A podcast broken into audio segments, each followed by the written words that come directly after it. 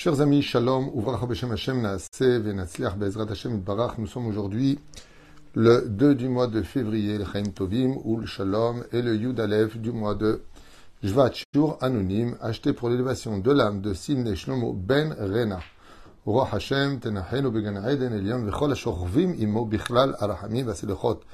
Vechen Yehi Ratzon Venomar Amen, Tien Ishmatot Orochaim et que l'on ait que de très très très bonnes nouvelles. On commence tout de suite ce shiur pour la tzlacha aussi de celui qui a acheté ce shiur, ainsi que vous tous qui nous soutenez Be'ezrat Hashem au sein de OL Moshe. Que Dieu vous bénisse sur tous vos chemins. Merci de regarder les cours, de partager les cours Be'ezrat Hashem et de faire profiter d'autres personnes de certains enseignements qui pourront peut-être, seul Dieu le sait, les faire évoluer dans le bon sens, dans le bon côté. On commence tout de suite notre shiur Be'ezrat Hashem Barach avec une réflexion qui euh, concerne un point essentiel dans notre génération. C'est ce que nous rapporte le Midrash à propos de Moshe Rabbeinu, qui se rappellera à un moment précis de Az Moshe Israël. Pendant le Kriyat Yamsouf, eh bien, les enfants d'Israël vont être investis d'une prophétie qui va s'adresser à tout leur cœur. Alors, il y a une grande marque de savoir comment est-ce qu'un peuple entier a pu être uni à dire exactement les mêmes mots dans le même air, au même moment, tous ensemble du plus vieux au plus jeune des enfants d'Israël. Tous se sont mis à chanter Azasher Moshe, où venez Israël, ou l'ensemble, donc les enfants d'Israël, euh, partout. C'est impossible. Si tu n'as pas au moins révisé une fois ou deux fois, ça ne peut pas se faire. Donc, il y a lieu de comprendre que la, la, Shirat Hayam, le fait d'être sorti du pays d'Égypte et d'avoir pris ensemble, euh, sans prendre de cours de chant, un chant merveilleux qui appartient aux plus hautes sphères de ce monde, euh, chanter ensemble, eh bien, c'est une prophétie qui nous a donc tous unis. Et la prophétie ne vient que deux conditions pour cela. La première condition, c'est d'être heureux. La deuxième, c'est d'être uni. En général, quand on est uni, on est heureux. Reine, mon cher Abenou, va avoir une réflexion ici qui va être très choquante. Alors, je vous lis exactement ce que nous réserve cette étude par le biais du Midrash, qui nous dit comme ça, Ma niskar Moshe Rabbeinu Dafka Bekirat Yamsouf, la Davarazé. Alors, qu'est-ce qui s'est passé pour lui? Vous vous rappelez que, mais Az Bati El Parho, quand il dit, Moshe Rabbeinu, on rappelle le Midrash, que quand il était venu voir Pharaon et qu'il lui a dit, libère le peuple d'Israël, car je viens de la part de Dieu pour qu'il aille le travailler pendant trois jours, eh bien, Pharaon, non seulement a dit qui est Dieu pour que je l'écoute, mais de plus, il sanctionne le peuple d'Israël, lui refusant de lui fournir de la paille. Ce qui va d'ailleurs provoquer euh, le désarroi chez Moshe Rabbeinu, puisque les enfants d'Israël vont en vouloir à Moshe et à Aaron de s'être mêlés de leur esclavage, et au lieu de leur avoir apporté des, du réconfort et des réponses et la libération, ils ont apporté encore plus de problèmes. Donc Moshe vient voir Hachem, lui dit Lamara otalamazé, pourquoi est-ce que tu fais du mal à ce peuple? Depuis que j'ai été voir Méaz, Méaz, n'oubliez pas le mot Méaz, que je suis parti voir Pharaon, la situation s'est empirée pour les enfants d'Israël. Mais qu'est-ce que voulait dire exactement Moshe? Alors deux questions sont à développer ici. La première, c'est pourquoi Dafka se rappelait pendant Kiratiam Souf du jugement qu'avait porté Moshe Rabbeinu sur le comportement de Dieu, de ne pas sauver les enfants d'Israël, mais d'alourdir leur labeur au sein de l'Égypte. Et la deuxième chose, mais Bati el Paro. Pourquoi est-ce qu'il le dit ici? Pourquoi? Qu'est-ce qui s'est passé à ce moment-là de Kirat Yamsouf pour que Moshe rappelle à Dieu et lui dit Au fait, Hachem, j'ai des excuses à te présenter. Tu te rappelles quand euh, tu m'as envoyé, avant la première des plaies, libérer le peuple d'Israël? Tu m'as dit, va chez Pharaon et dis-leur Allez, libère les enfants d'Israël. Non seulement il les a pas libérés, mais il les a sanctionnés. Je suis venu te voir en te jugeant, en te disant pourquoi tu fais du mal à ce peuple? Areota. En réalité, Chazal nous dit que Moshe Rabbeinu a dit à Dieu, tu vois, Pharaon, il a alourdi le labeur des enfants d'Israël, mais qui a voulu nous, tuer, nous? Qui a voulu nous lapider? Pas Pharaon. Ce sont les enfants d'Israël. Et quand Moshe Rabbeinu, avant de, de, commencer la première plaie du sang, constate que les enfants d'Israël, déjà 80% ne voulaient pas sortir du pays d'Égypte, il se rend compte que l'autre côté, ils ne veulent pas de lui non plus. Donc, mon cher Abeno la Shalom a eu peur d'une chose. Il a eu peur que les enfants d'Israël soient devenus mauvais, Lama areota. Lema. Altikra lama et la lema. Pourquoi ce peuple est-il devenu mauvais?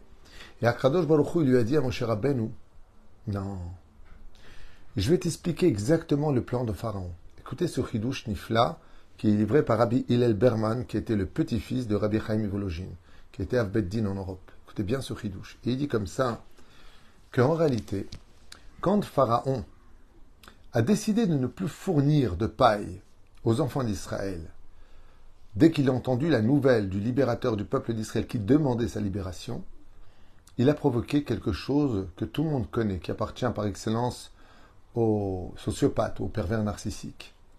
C'est séparer pour mieux régner. Qu'est-ce qu'il a provoqué au sein du peuple d'Israël pour que Moshe Rabbeinu se permette de juger Dieu en disant Mais qu'est-ce que tu me demandes de sortir ce peuple aujourd'hui d'Égypte? Qui où? Il était fini Ombrim Rabotenu qu'il y a des scènes qu'on n'a pas vues, mais que Moshe a vues. Et qu'est-ce qu'il a vu? Il a vu que Pharaon était très malin. Il leur a dit, à partir de maintenant, vous devrez fournir le même taux de briques, mais on ne vous fournira pas la marchandise. Les Rachamim, ils disent, vous savez, quand un roi il a des esclaves pour qu'ils travaillent bien, il leur donne tous les ustensiles dont ils ont besoin. Il leur fournit absolument tout pour qu'ils puissent travailler mieux quand tu as des ouvriers. Tu veux du bon travail, donne-leur ce qu'il faut. Pharaon, il fait exactement le contraire. Il leur retire des choses pour travailler. Bah, alors tu veux pas qu'ils travaillent. C'est qu'en réalité, ce n'était pas le travail qu'ils cherchaient à être ce qu'il devait être fourni. Mais ce que voulait Pharaon qu'il soit fourni, c'est que les enfants d'Israël en viennent à se tuer les uns les autres, se disputer, se lever la main dessus, se crier dessus, se cracher dessus, s'insulter, se maudire.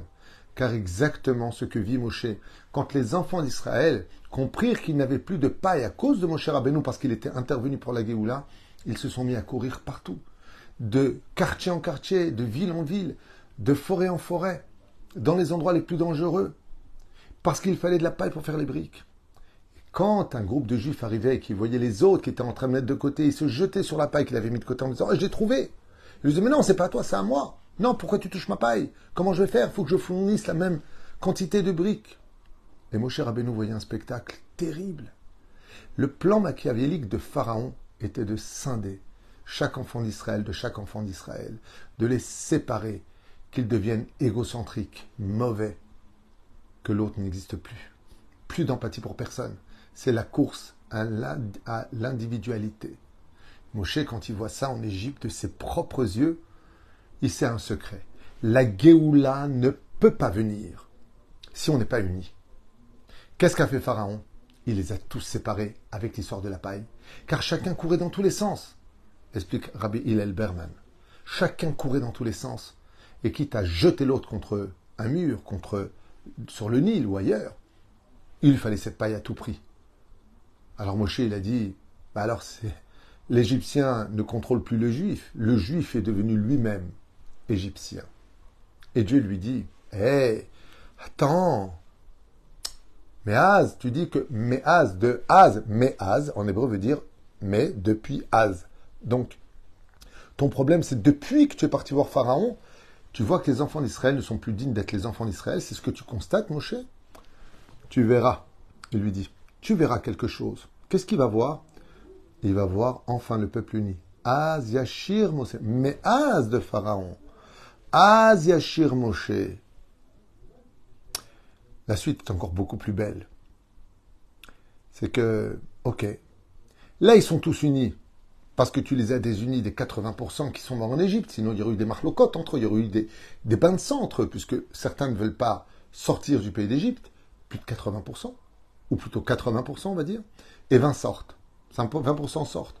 Alors c'est facile d'unir les gens quand on élimine ceux qui ne pensent pas comme eux. Mais est-ce qu'ils sont vraiment unis? Alors Akadosh Baruch crée le miracle. Et qu'est-ce qu'il fait? Il va faire un calvachomer. Pour montrer à Moshe Rabbeinu la Shalom qu'il s'était totalement trompé sur le cas des enfants d'Israël, Dieu lui dit une chose. Sache, mon cher Rabbeinu, que quand tu vois des juifs qui se comportent mal, c'est parce que ça vient de l'influence du pays dans lequel ils vivent. C'est-à-dire que l'influence des, des, nations du monde sur eux, pour les tatouages, la façon de parler, la façon de s'habiller, c'est la mode, c'est la télévision, c'est les séries qui les emmènent vers ce genre de choses. Ça influence. Mais le juif, de par lui-même, il y a une promesse qu'il est celui dont le sang qui coule dans les veines vient celui de Abraham, de Yitzhak et de Yaakov.